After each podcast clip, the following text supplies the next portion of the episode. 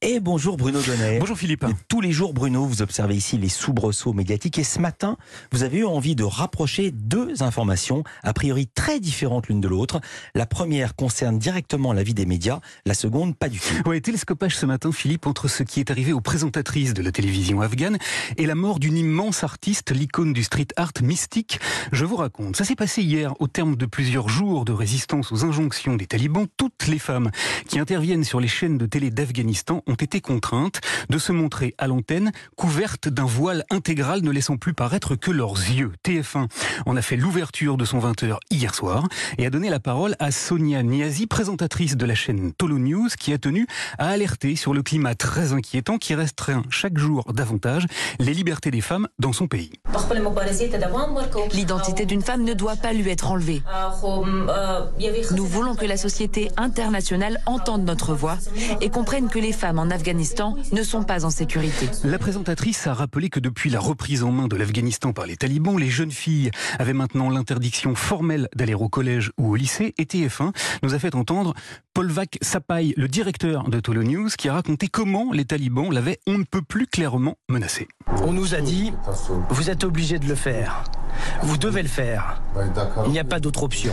Voilà. Alors c'est donc dans ce contexte-là que j'ai appris en écoutant France Info hier soir la disparition d'une artiste merveilleuse qui a passé sa vie à peindre des femmes précisément sur les murs de nos villes. La mort de l'artiste parisienne Mystique à 66 ans, c'est une des grandes figures du street art. Elle était connue pour ses œuvres au pochoir visibles dans les rues de la capitale, souvent des silhouettes de femmes brunes, sexy et poétiques. Les femmes que dessinait Mystique étaient brunes et sexy en effet, mais elles étaient surtout incroyablement libres.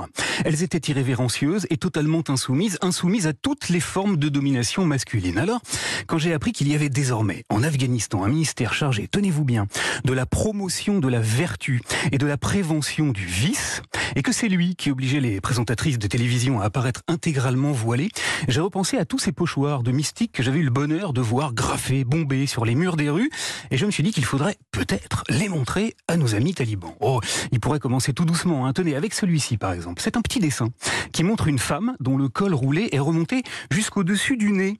On ne voit plus apparaître que ses yeux comme si elle était voilée, et la légende qui est écrite dessous dit ça. Assigné à résistance. Puis il pourrait ensuite passer à celui-là. Il montre une très belle femme, elle est orientale.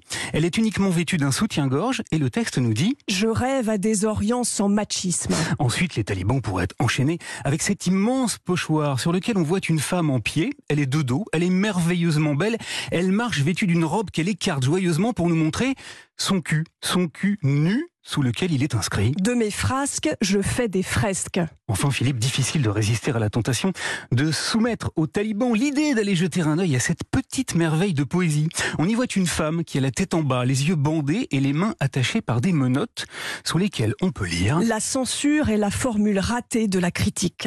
Alors voilà, un jour peut-être, hein, une femme ira taguer une œuvre de mystique devant la télévision afghane. Mais en attendant, et comme le dit très bien la légende qui accompagne le dessin de cette femme, qui montre son épaule nue et joliment tatouée, Le monde est en dérangement. le monde est en dérangement. Merci beaucoup Bruno Donnet. À demain, on a reconnu la voix de Laure d'Autriche. Laure, justement.